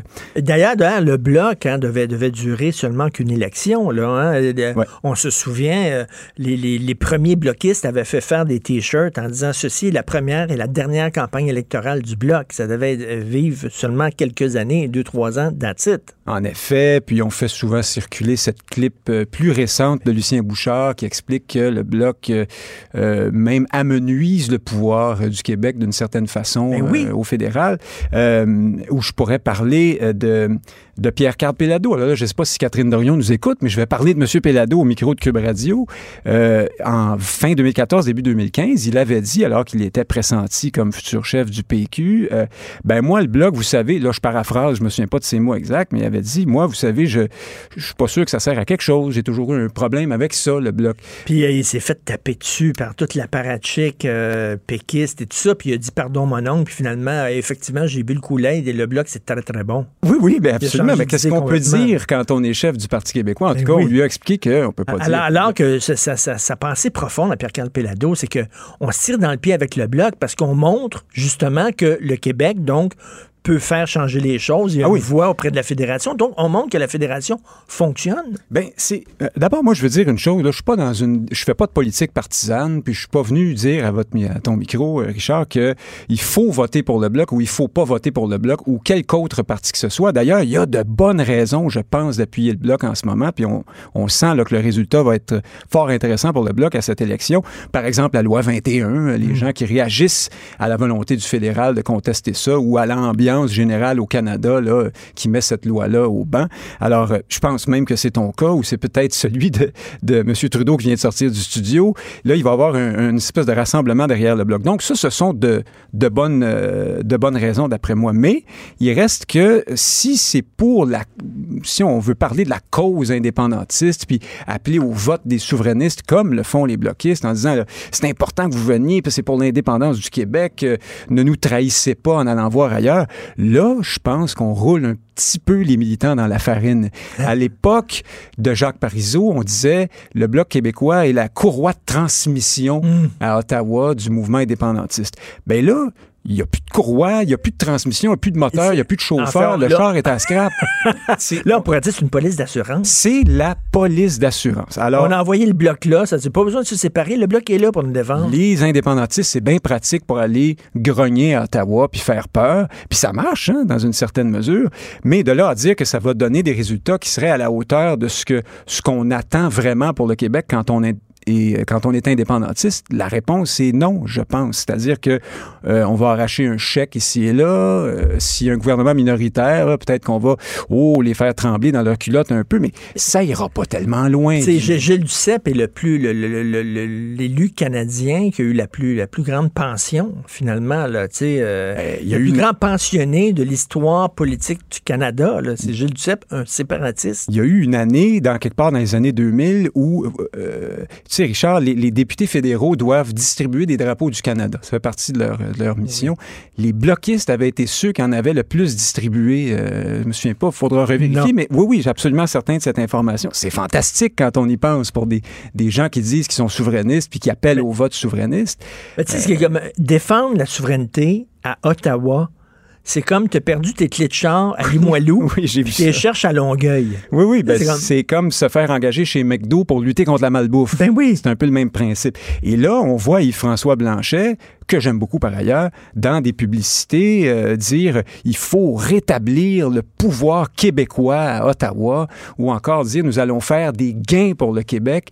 Ça, là, c'est un discours, c'est le discours qui était autrefois celui de ceux qu'on appelait fédéralistes, c'est-à-dire participons au Canada, on a notre place là-dedans, il faut défendre notre carré de sable, puis on va, on va s'épanouir comme ça. Et Nick, tu as signé indépendantiste et animateur. Tu voulais dire que tu étais indépendantiste. Est-ce que euh, est-ce que il y, a- il y a plusieurs indépendantistes qui pensent comme toi en disant que c'est contre-productif d'avoir un bloc à Ottawa? Je pense qu'on est trois, à peu près. Euh, Il n'y en a pas beaucoup parce que la soif de victoire est très importante. Chez les souverainistes, le chemin des victoires de Jean-François Lisée, là, c'est avéré un peu une, une, trail de boîte. Finalement, c'est un autre problème, mais le, le, le, besoin de gagner quelque chose à n'importe quel prix fait en sorte que, écoute, là, c'est la famille, c'est le parti bleu, c'est le parti traditionnel de des, des, indépendantistes. Il faut qu'on vote pour le bloc. Euh, c'est plus fort que tout.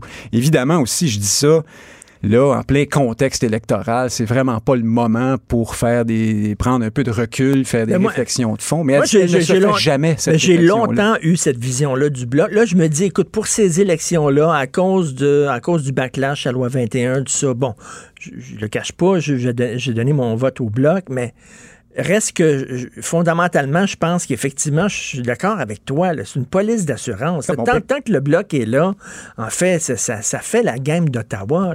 Ben, en tout cas, oui. C'est-à-dire que c'est, le bloc est, c'est le souverainisme qui est devenu une composante de l'unité canadienne. C'est la façon du mhm. Canada d'accepter mhm. qu'il y ait au Québec un sentiment plus ou moins séparatiste. Alors, eh ben, il faut les accueillir, puis les traiter euh, au bon soin, puis être pas, pas trop dur avec eux. Il faut, bien les écouter. Qu'est-ce que tu veux, ils sont Accepter là. la diversité, comme La Justin diversité Trudeau, de, euh, de Justin, exactement, c'est ça. On accepte la diversité. La preuve, regardez, il y a des souverainistes qui siègent à Ottawa, ils sont bien traités, on les écoute. Ils ont même été l'opposition officielle à un moment donné. C'est puis, ça. Alors, le souverainisme est devenu, tu sais, au fond, le, On était cooptés, là. qu'on- Ouais, c'est ouais. ça le mot, là. Ben alors, c'est c'est plus de l'indépendantisme, ce n'est certainement pas du, du séparatisme, même si j'aime pas ce mot-là, là, mais euh, c'est c'est une démarche d'affirmation nationale à l'intérieur du Canada. Puis, ça laisse croire aux Québécois qu'il y a moyen d'avoir sa place dans ce pays-là. C'est-à-dire, il faut, pourvu qu'on se défende euh, et qu'on obtienne, qu'on fasse des gains, pour employer le langage du bloc, ben on va être correct, ça va bien aller. Euh, Or, euh, peut-être que la province de Québec, comme entité euh, régionale, juridique, va obtenir, c'est ça, un chèque par-ci par-là, son, ça part du gâteau fédéral, mais la nation québécoise, là, dans ce dont elle a besoin pour se pérenniser puis s'épanouir, D'ailleurs, il parle pas beaucoup de souveraineté là, pendant cette campagne-là. Il Ben, c'est proscrit. Parce qu'il sait fort bien qu'il se tirerait dans le pied. Ah là, il sauterait au plafond ici si on lui disait ça. Il dirait, comme, comme tous les chefs du Bloc et du PQ, non, non, c'est pas vrai, j'en parle régulièrement.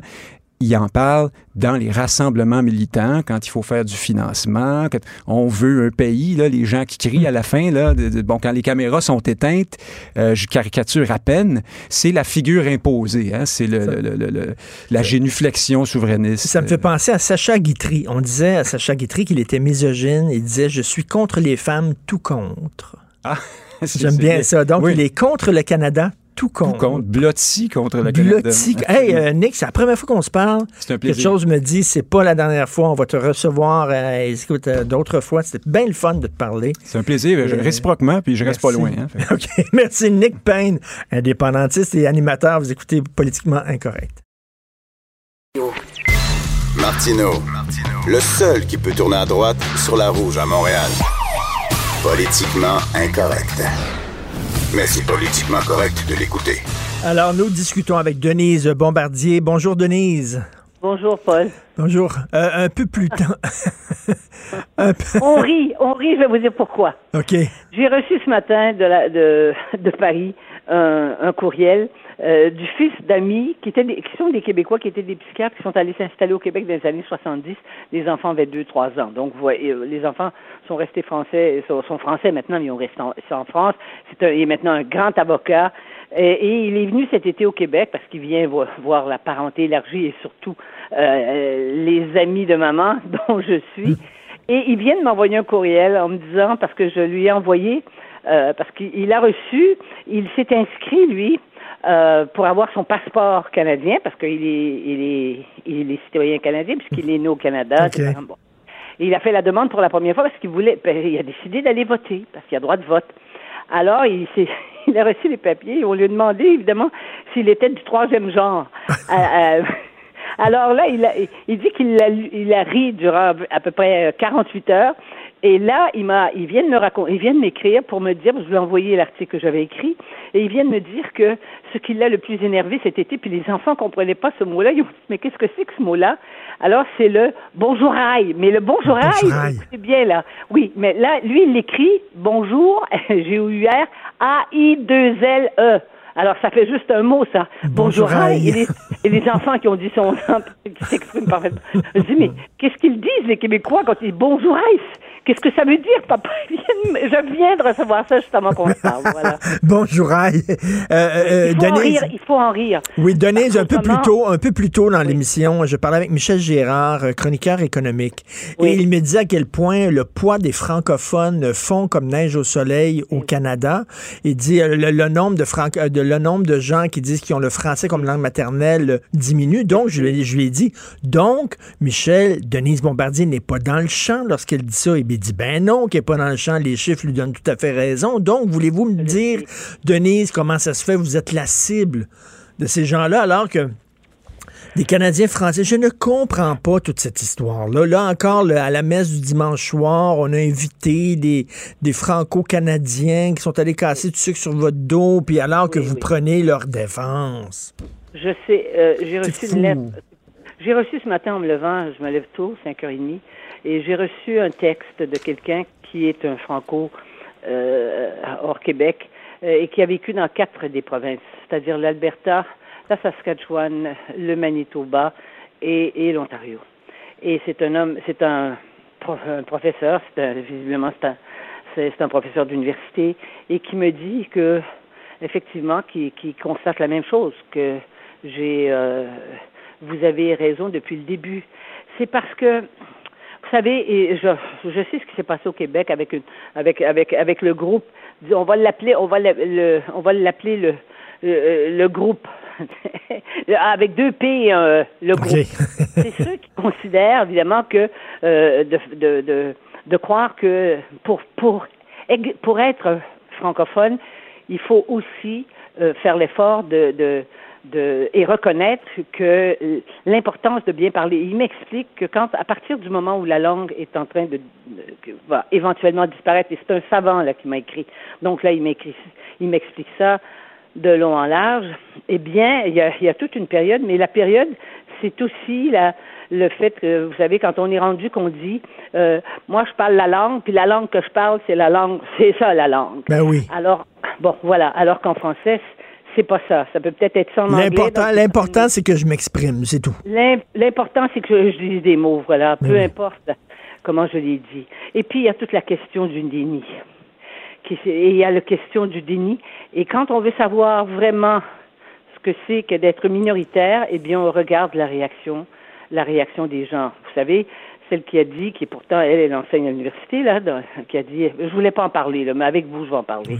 Je voulais, je voulais plus parler de ça parce que toute la semaine, j'ai donné des entrevues à travers le Canada et ça a été très éprouvant pour moi parce que je suis obligée à chaque fois et je suis l'ennemi quoi. Je suis je suis celle qui est responsable de la détérioration euh, de la langue et du recul de la langue. De toute façon, il n'y a pas de recul. Nous, les chiffres, ça ne nous intéresse pas. le nombre, c'est important. Denise, Denise, pour reprendre, pour reprendre la, la, la, fameuse citation chinoise que qu'avait euh, avait dite euh, Gabriel Nadeau-Dubois, lorsque le sage pointe la lune, l'idiot regarde le doigt. Vous pointez la lune en disant, regardez, il y a un problème avec la diminution du français au Canada, et c'est vous qu'on pointe. C'est que c'est impossible d'avoir d'avoir d'avoir une attitude euh, je dirais, rationnel vis-à-vis de ce problème-là. Hein, d'être capable de voir les, les mm. de voir les faits. Et, euh, et, et, on sait que l'époque euh, actuelle, qui est passée par une très longue période où la science, la raison s'est imposée à nous, c'est ce qui a permis de faire tout le développement c'est aussi euh, c'est aussi ce qui permet de faire les excès, mais ça permet de ça vient ça vient pas sans le développement de, de et ce qu'on appelle le progrès et en particulier le mmh. progrès économique. Partout partout. Parce qu'on sait que les, pauvres sont moins pauvres qu'ils ne l'étaient bien qu'ils soient encore infiniment pauvres par rapport à, l'objectif. Bon. Mais euh, je pense que c'est toute une attitude de négation euh, qui qui qui qu'on ne peut on ne peut pas avoir la lucidité parce que la lucidité ça coûte trop cher. Mais moi je, moi je vais vous dire une chose très sincèrement. Moi je le paie le prix de la lucidité. Moi aussi mm. j'ai pendant que pendant pendant la période des référendums, j'étais à l'antenne, j'étais en retrait, hein, j'étais en distance, mais j'ai voté oui au référendum. Et c'est difficile après d'admettre ça. qu'on a choisi, et on a choisi ce qu'on est devenu, voyez-vous. Donc, le dernier référendum, c'est en 95. 2005, 2015, ça va faire, ça va faire 25 ans. Eh bien, depuis 25 ans, le, le recul, eh bien, ça donne moins de 50% de francophones euh, à Montréal, tout de même. Mais oui. Et, et ben alors voilà, c'est ça. Alors, et, et, je fais seulement une parenthèse aussi, là, puis après ça, on va parler d'Air Canada, mais un autre. Je, je, je m'obstinais avec une fille ici, ben, en fait, une consoeur de, de Cube Radio, OK, qui me disait, oui, mais elle a repris, euh, il y, y, a un Canadien, euh, il y a un Canadien euh, français qui, qui, lui parlait dans son documentaire, et Denise le repris en disant qu'il n'utilisait pas le bon mot. Ben, je dis, et alors, ben, tant mieux. Moi, si je parle avec Denise, puis elle me dit, Richard, c'est pas, c'est pas ce mot-là qu'il faut utiliser, c'est un anglicisme, il faut utiliser tel autre mot, mais tant mieux, je vais me coucher moins niaiseux. Je dis, quel est le problème, maudit? Moi, je l'ai appris jeune, je me suis fait, je me suis fait reprendre. C'était ça, les cours chez Ben Mme Audet. Hein? Et à l'école aussi, on faisait des concours de ça. Hein? Celle qui se faisait euh, qui, qui, qui, se faisait le moins reprendre, c'est-à-dire qui faisait le moins de fautes, et c'était pareil pour les dictées. Et c'était pas les gens vivent ça comme une humiliation. Ben non. Mais mais quand on ne parle pas sa langue, quand on n'a pas les mots pour le dire, on n'est pas capable de comprendre la réalité. Parce que la compréhension, ça se fait avec la compréhension des mots qui décrivent la réalité. Est-ce que c'est trop abstrait, ça? Mais en 2019, là, on peut pas le dire à quelqu'un, euh, reprendre quelqu'un, j'ai une meilleure connaissance de la langue que toi, je connais mieux le sujet que, que Alors, toi. je vais vous donner un exemple. Hier, j'étais j'étais euh, dans le port de Montréal avec ma, avec ma petite fille et son granddad. Et alors, et qui, vous savez, qui, qui est d'ailleurs qui est dans le film, Jim, Mm. et qui est, un, qui, est un, qui, qui, a consacré sa vie à la langue française. Et il y a une dame qui me voit, elle me dit ah avec un accent, elle dit ah vous vous êtes vous êtes fameuse, elle a dit. alors Jim est intervenu, il lui a dit pardon madame, j'entends à travers votre accent que vous êtes italienne. C'était vrai, en fait c'est une italienne de Montréal. Et il a dit, vous savez, fameuse, ça ne veut pas dire ça en, en, français. Célèbre. Elle a dit, ah, oh, cher monsieur, je vous remercie. Mais c'était une femme qui avait, qui était, qui avait, qui avait, qui avait notre âge, quoi, c'est ben ça. Voilà, voilà. Et elle a dit, merci, je ne le savais pas. Ben voilà, il y a une question de génération aussi. Il faut jamais, il faut jamais elle reprendre. Famous, non. Et c'est, mais on ne peut pas, on ne peut pas faire ça. Mais, Écoutez, mais... on peut pas dire à quelqu'un, euh, on peut faire aucune remarque à personne. J'ai passé ma vie à me faire faire des remarques. Hein? Et j'ai et les remarques qui étaient judicieuses, c'est comme on ça, est toujours mais. Denise, c'est comme, comme, ça aussi C'est comme ça qu'on s'améliore, c'est comme ça. Mais, mais il, y a une, il y a une génération, on peut plus rien leur dire parce qu'ils se roulent en non. boule dans un coin puis ils pleurent parce qu'ils trouvent ça humiliant pour le, ouais. leur estime mais de quand, soi. Quand au Franco, au Franco euh, hors Québec, ben, c'est que ils appartiennent vous, on, les Québécois qui sont minoritaires, pourtant, n'ont pas idée de ce que c'est qu'être minoritaire dans ces provinces-là. Oui, et, et, qu'ils ne sont pas capables d'imaginer. Mais en même temps, ceux qui s'en sortent, excusez-moi une seconde, ceux qui s'en sortent, hein, et ceux qui arrivent à avoir une, une dimension plus large de leur vie, c'est ceux qui font l'effort de bien s'exprimer, parce que c'est pas vrai, ça n'a pas de sens qu'on dise que les jeunes, si on les reprend, les jeunes franco-ontariens, par exemple, si on les reprend, eh bien, ils vont passer à l'anglais. Mais pourquoi ils passeraient à l'anglais s'ils sont francophones? Pourquoi oui. plutôt ne pas accepter de, de, de mieux parler? Mais oui. Disons que la, alors l'idée que la langue française c'est plus difficile que la langue anglaise, vous voyez bien que c'est une façon de dire ben ça sert à rien la langue française, nous autres on sera pas capable, mais on, je veux dire depuis des Hmm. siècles la langue française est enseignée, n'est-ce pas? Ben oui, puis c'est sa difficulté qui fait sa beauté aussi. Oui, oui. Alors euh, et rapidement là, on a de, deux oui. minutes là. Ah oui, sur, on va continuer euh, rapidement avec Air Canada, Air Canada on, on puis, les deux. puis de Monsieur Dame, qu'est-ce que vous en pensez? Mais vous savez bien que là c'est une autre absurdité. Parce que là, maintenant, pour combien de pourcents de la population ils vont, ils vont faire disparaître le mot monsieur et madame, monsieur et madame, pour à peu près 000 point quoi de la population, oui. des, des, des, des, des gens qui voyagent en avion, qui sont non-genrés. Mais alors, comment il se fait alors qu'ils nous parlent en anglais? Moi, je, je vais beaucoup, vous le savez, je voyage beaucoup en avion et je voyage beaucoup en avion d'Air Canada. Mais je sais très bien que y a une, parfois c'est une personne. Est-ce que c'est normal que dans un avion d'Air Canada au départ de Montréal, il n'y ait qu'une personne qui soit capable, pour tout, pour tout l'avion, de parler correctement français? Et d'ailleurs, les employés, le personnel de bord nous le disent. Ils viennent me voir parce que c'est, on a cet avantage-là quand on est connu. Ils disent, vous savez, c'est très difficile maintenant parce qu'il faut faire attention. Euh, et puis tous mes collègues parlent pas l'anglais. Quand vous, au départ de Toronto, au départ de Winnipeg, je l'ai fait. Alors je me suis promené à travers le Canada. Personne ne, pas, ne, ne m'a parlé, ne s'est adressé à moi en français. Français. Alors, ils sont pas capables d'app- d'appliquer une politique qui représente quand même un pourcentage relativement Ben plus oui. élevé que les non-genrés au sont- Canada. Ben oui, ils sont pas capables de respecter les langues officielles du Canada, mais Non, par contre, là, ils sont prêts à se. D'ailleurs, à- vous savez, oui, vous savez que c'est vous savez qu'Air Canada, c'est une des compagnies, c'est une des, des, des compagnies les plus visées par les plaintes que reçoit le commissaire aux langues officielles. Tout à fait. C'est incroyable. Oui, oui, tout à fait. Non, non, et et s'amendent pas, ils ne s'amendent pas. ben, Hein? Non, non, mais, mais là, là, par contre, euh, ils sont prêts à faire, par contre, plein d'accommodements pour, euh, comme vous dites, une infime minorité de la population. Euh, merci, Denise. On vous lit, euh, bien sûr, dans le Journal de Montréal, Journal de Québec. Merci beaucoup. Merci, au revoir. Merci, au revoir. Ladies and gentlemen, this is your captain speaking. Politiquement incorrect. Joignez-vous à la discussion. Appelez ou textez 187 Cube Radio. 1877 827 2346. Alors, on va parler de politique internationale avec Loïc Tassé, chroniqueur et blogueur, Journal de Montréal, Journal de Québec. Salut, Loïc. Bonjour. Alors, tu as écrit un texte, entre autres, Au secours, Trump est de plus en plus fou. Comment peut-on actuellement encore défendre Donald Trump? On a vu ce qu'il a fait aux Kurdes. Euh, C'est immonde, c'est absolument scandaleux. Et en plus, il dit, oui, mais pourquoi on les aiderait? Ils nous ont, ils nous ont pas aidés pendant la Deuxième Guerre. Ils nous ont pas aidés lors du débarquement en Normandie. Ce qui est, c'est, c'est tellement imbécile, les mots me manquent. Oui, oui, Vraiment, oui. là.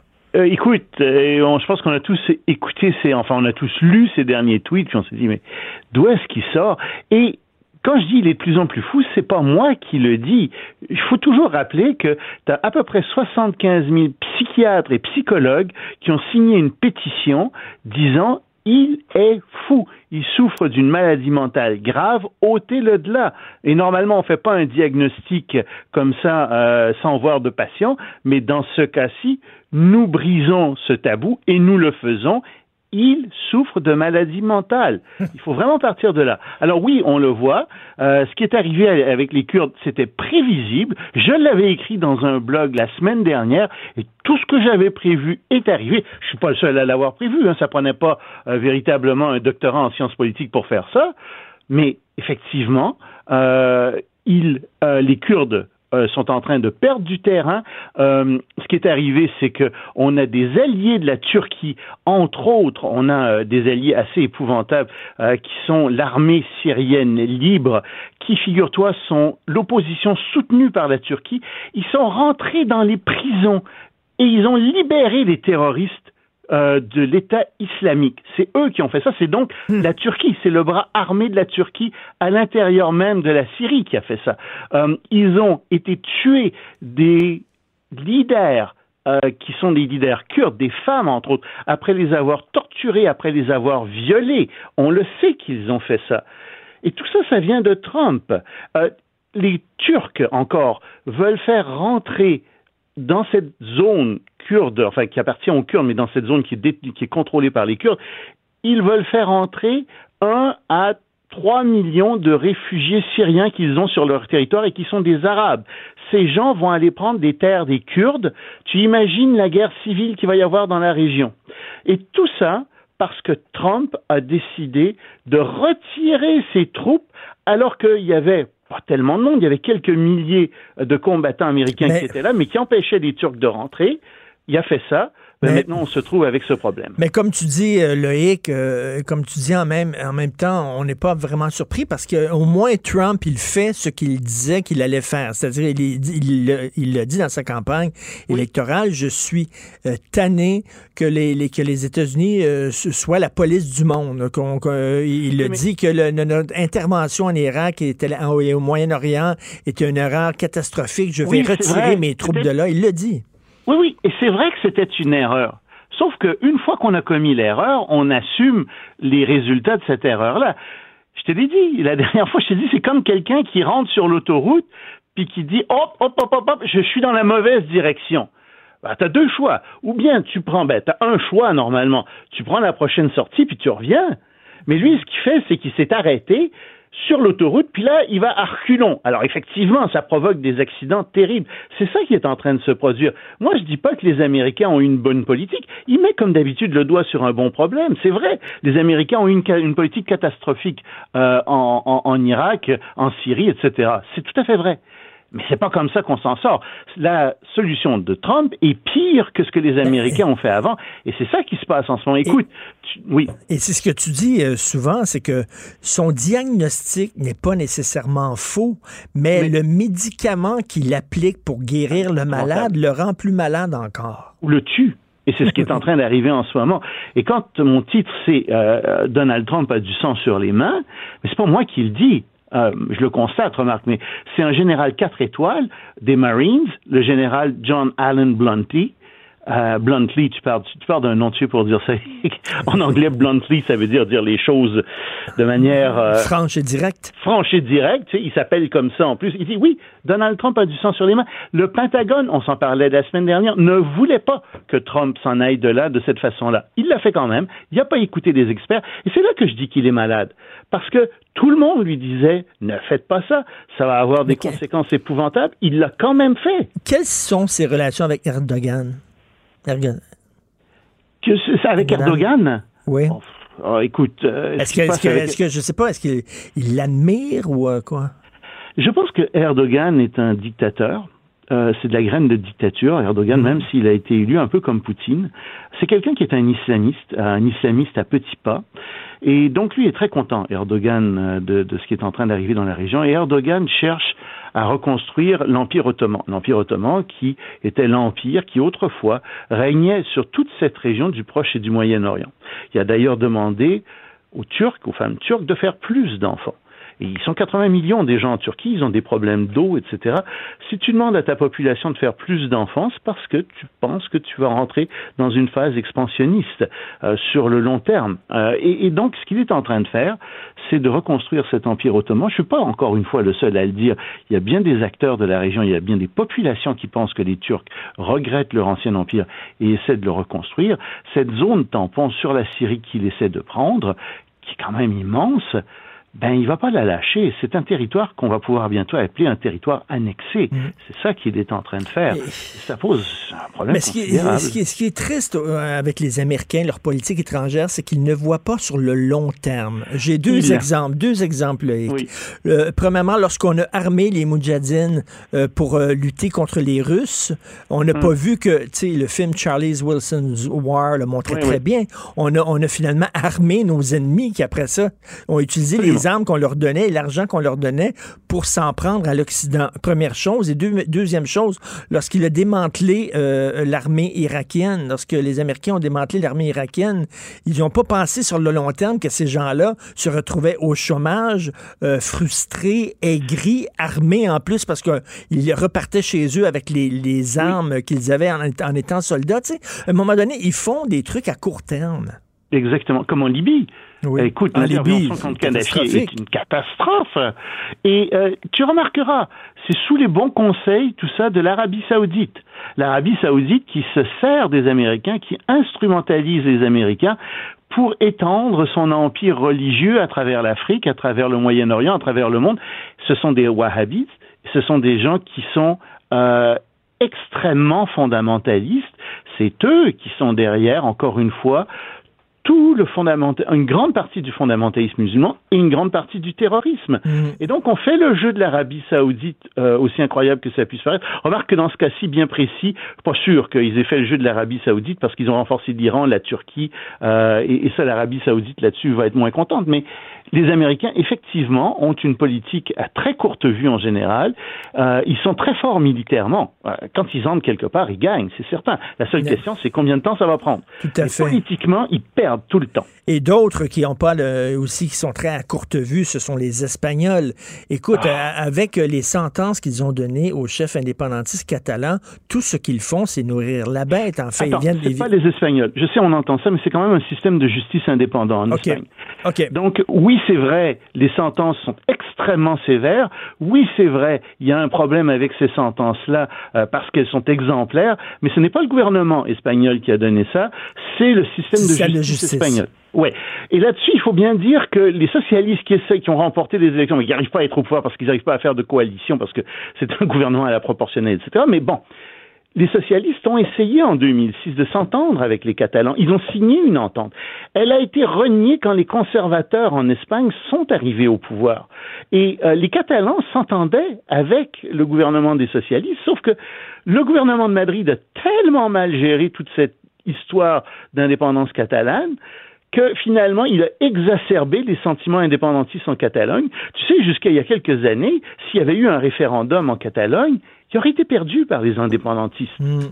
Mais ils ont tellement, les- les- les- les- en particulier les conservateurs catalans, ben oui. ont été tellement ignobles dans leur façon de traiter les Catalans qu'ils ont moussé l'indépendantisme. Mais ce qui est ignoble encore là-dedans, c'est le silence. Le silence des autres pays de l'Union européenne, qui sont toutes, tous des démocraties, n'est-ce pas, mais qui ne disent rien, alors que ces gens-là sont finalement coupables de crimes politiques. C'est de ça dont on parle. Ce sont des prisonniers politiques qui ont simplement qui ont simplement essayé de faire avancer une cause politique. Ben, Écoute, c'est des images qui nous ont tous euh, absolument euh, euh, horrifiés de voir des gens qui se faisaient matraquer juste parce qu'ils voulaient aller voter. Oui. C'était délirant Oui, ce qui s'était le passé. Et, et- et c'est, c'est- oui, oui.